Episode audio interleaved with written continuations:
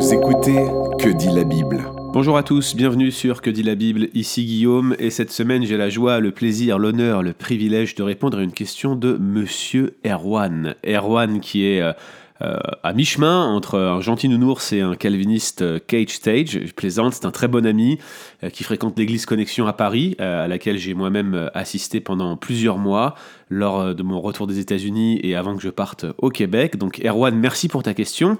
Et en fait, la question, c'est une question qui revient régulièrement, notamment sur les forums réformés anglo-saxons, qui est une question très pratique et en même temps très subjective, mais ça n'empêche qu'elle est pertinente. La question, elle a été formulée comme suit les chrétiens, euh, sous-entendu les églises, peuvent-ils utiliser des chansons écrites par des groupes qui enseignent des erreurs graves, même si les chansons en question elles-mêmes sont correctes?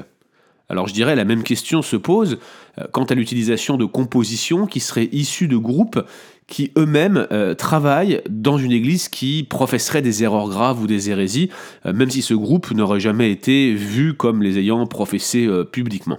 Alors, première chose, sur une question aussi euh, subjective, il est important de définir ce que l'on entend par erreur grave, car très franchement, beaucoup exagèrent.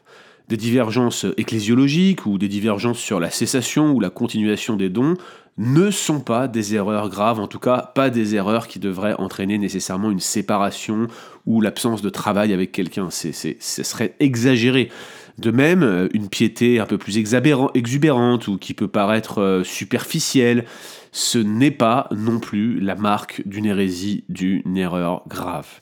À mon sens, et je pense que c'est un principe que je vous donne ici, une erreur peut être qualifiée d'hérésie quand elle s'écarte de façon significative de la position orthodoxe sur les points suivants la doctrine de Dieu, la doctrine de Christ et la sotériologie. Alors bien sûr, ça reste quand même restreint en apparence, euh, et je dois le dire, les implications de ces, de ces, domaines sont plus larges, ils, ne se limitent pas à ces domaines simplement, mais il me semble que la plupart des hérésies se situent généralement dans de telles disciplines. Alors quels exemples je pourrais donner quand je parle d'une erreur significative par rapport à l'orthodoxie doctrinale?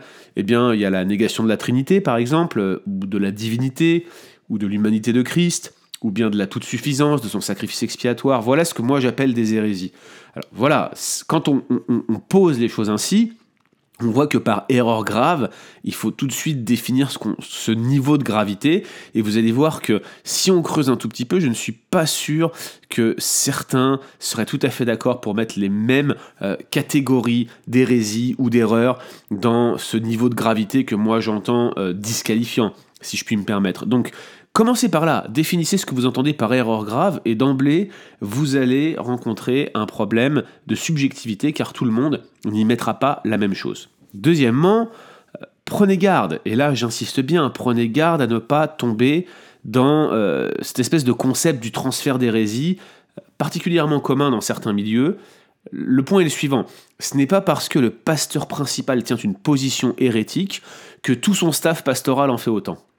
Déjà, est-ce que le pasteur principal existe? C'est une grande question, ça pourrait faire l'objet d'un podcast.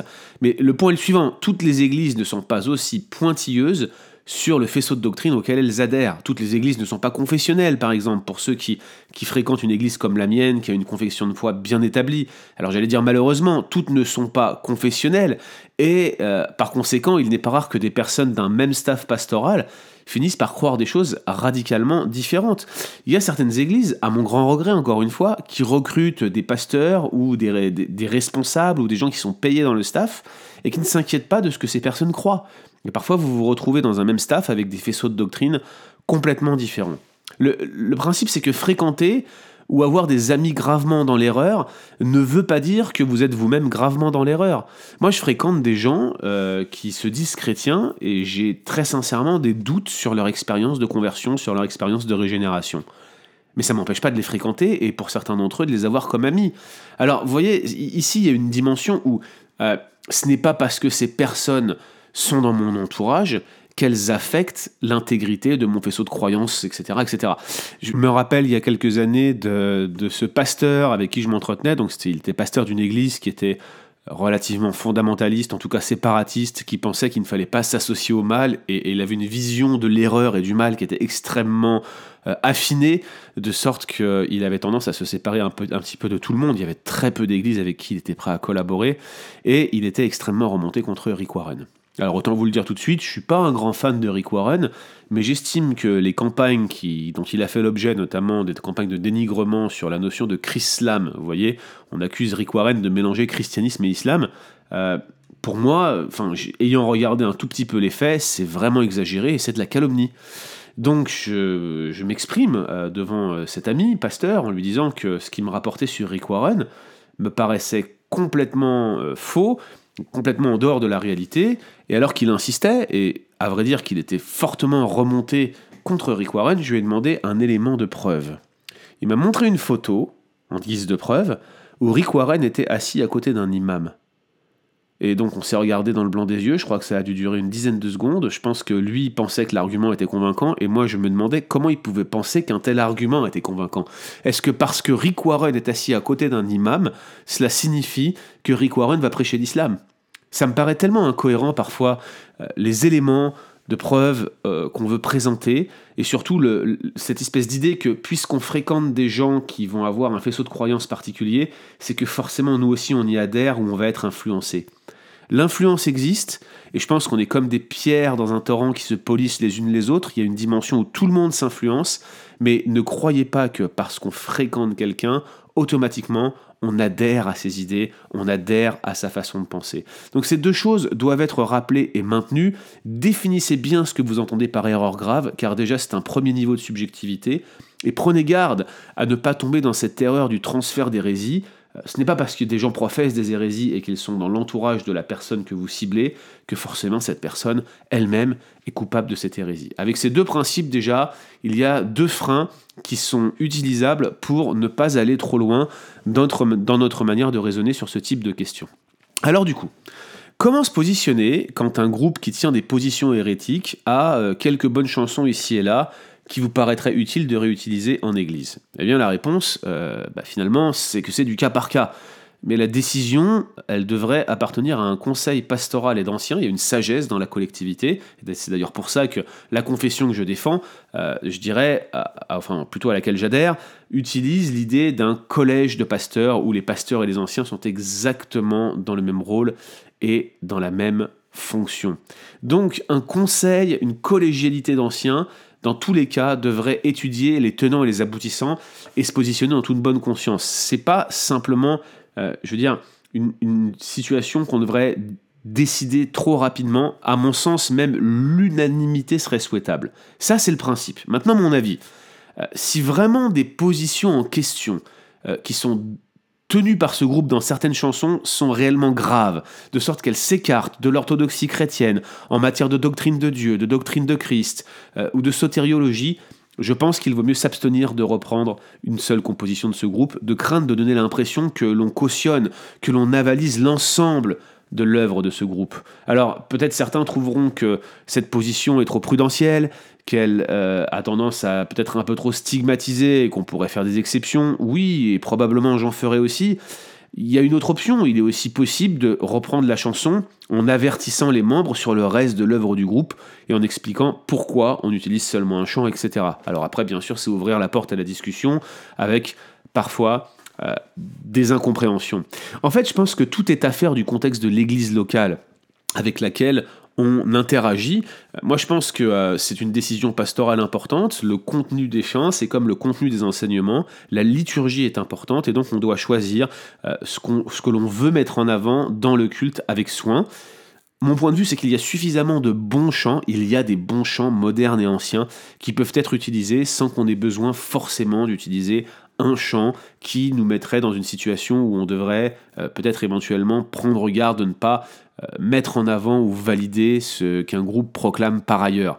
Donc à mon sens, c'est toujours mieux de s'abstenir, néanmoins ce n'est pas une règle sur laquelle il faut s'arc-bouter. Maintenant, comment se positionner quand le groupe en question est adossé à un ministère ou à une église qui est franchement non orthodoxe alors tout de suite, moi j'ai deux références euh, qui me viennent immédiatement. C'est euh, par exemple Israel Afton, qui euh, est à Lakewood Church avec Joel Austin. Et puis il y a par exemple ce qui est très connu, le groupe Bethel, qui est associé au ministère de Bethel, sur lequel on a fait un podcast récemment. Et au moment où j'enregistre ce podcast, eh bien, il y a un article qui est sorti sur Bethel, assez critique, sur Gospel Coalition, qui généralement est plutôt tempéré et modéré. Et là, on voit que même Gospel Coalition vient dénoncer le ministère de Bethel. Alors, euh, vous voyez, ces deux exemples nous laissent à penser que ce sont des choses qui arrivent, c'est de la bonne musique, Qu'est-ce qu'on fait? Il y a des chants qui sont manifestement pas si mal.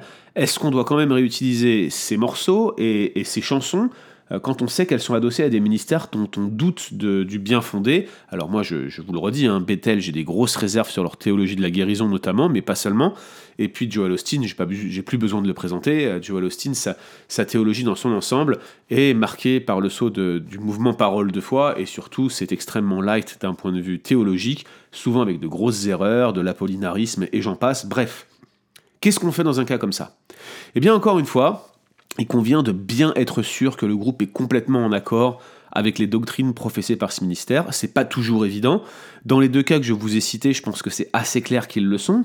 Et puis, bah, prêtez bien attention au contenu de l'œuvre de ce groupe. Et puis, faites votre choix dans la prière, encore une fois, de manière collégiale, avec les anciens. Euh, l'idée, c'est que euh, quand il y a beaucoup de conseillers, on prend de meilleures décisions.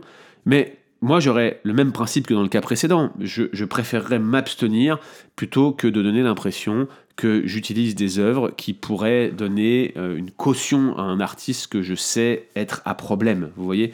Donc, à mon sens, euh, et je vous donne mon avis ici, c'est que je préférerais m'abstenir. En conclusion, j'aimerais dire une chose c'est que les gens peuvent être influencés et les gens peuvent changer positivement on n'est pas toujours forcément influencé par le mal, c'est pas juste une histoire de levain qui fait lever toute la pâte, il y a aussi des bonnes influences doctrinales et j'ai vu des gens évoluer positivement. Alors moi je ne suis pas la personne que j'étais il y a 5 ans, maintenant vous avez le droit de penser que j'ai pas évolué positivement, c'est votre droit. Moi je suis heureux d'avoir laissé un certain nombre d'éléments qui faisaient de moi une personne plus dure que ce que j'étais aujourd'hui, là je parle théologiquement mais aussi pastoralement. Et puis j'ai vu euh, des personnes évoluer dans leur positionnement doctrinal. Je vais vous donner un exemple, je, je me sens libre de le faire ici dans ce podcast, mais même si je ne connais pas les personnes qui font partie du staff de Hillsong Paris, moi je trouve que Hillsong Paris, en tout cas dans ce qu'elle professe et ce qu'elle prêche, a évolué très positivement et je loue l'influence de l'ITF. Euh, Ici au Canada, on n'a pas la même théologie, on n'a pas forcément la même approche, mais je pense qu'il y a eu une influence très positive dans la formation de pasteurs, de sorte qu'aujourd'hui le campus de Paris de Hillsong n'a strictement rien à voir avec, par exemple, le campus de New York. Donc je vois des personnes, je vois des églises évoluer dans leur positionnement, et mon point de vue c'est que la rupture ou la cassure devrait toujours être vraiment le dernier recours. Il est possible de gagner les personnes et je veux dire, l'évangile est une doctrine de grâce. Ça nous amène à considérer les autres et à essayer de les gagner pour la saine doctrine, pour l'évangile, pour notre position. Et voilà où je veux en venir, c'est que si ma position est vraiment si bonne que cela, si elle est vraiment si orthodoxe, si elle reflète vraiment qui est Dieu, alors elle devrait être premièrement défendable, mais en plus elle devrait donner envie, vous voyez Je ne pense pas qu'il faille en permanence aller à la rupture ou à la cassure, notamment quand il s'agit de tels choix subjectifs. Alors oui, c'est une décision à prendre en Église, mais c'est une décision qui devrait manifester la douceur et la grâce de Christ, où gagner son prochain devrait être notre priorité. N'est-ce pas là ce à quoi nous sommes appelés? Retrouvez d'autres épisodes sur www.leboncombat.fr.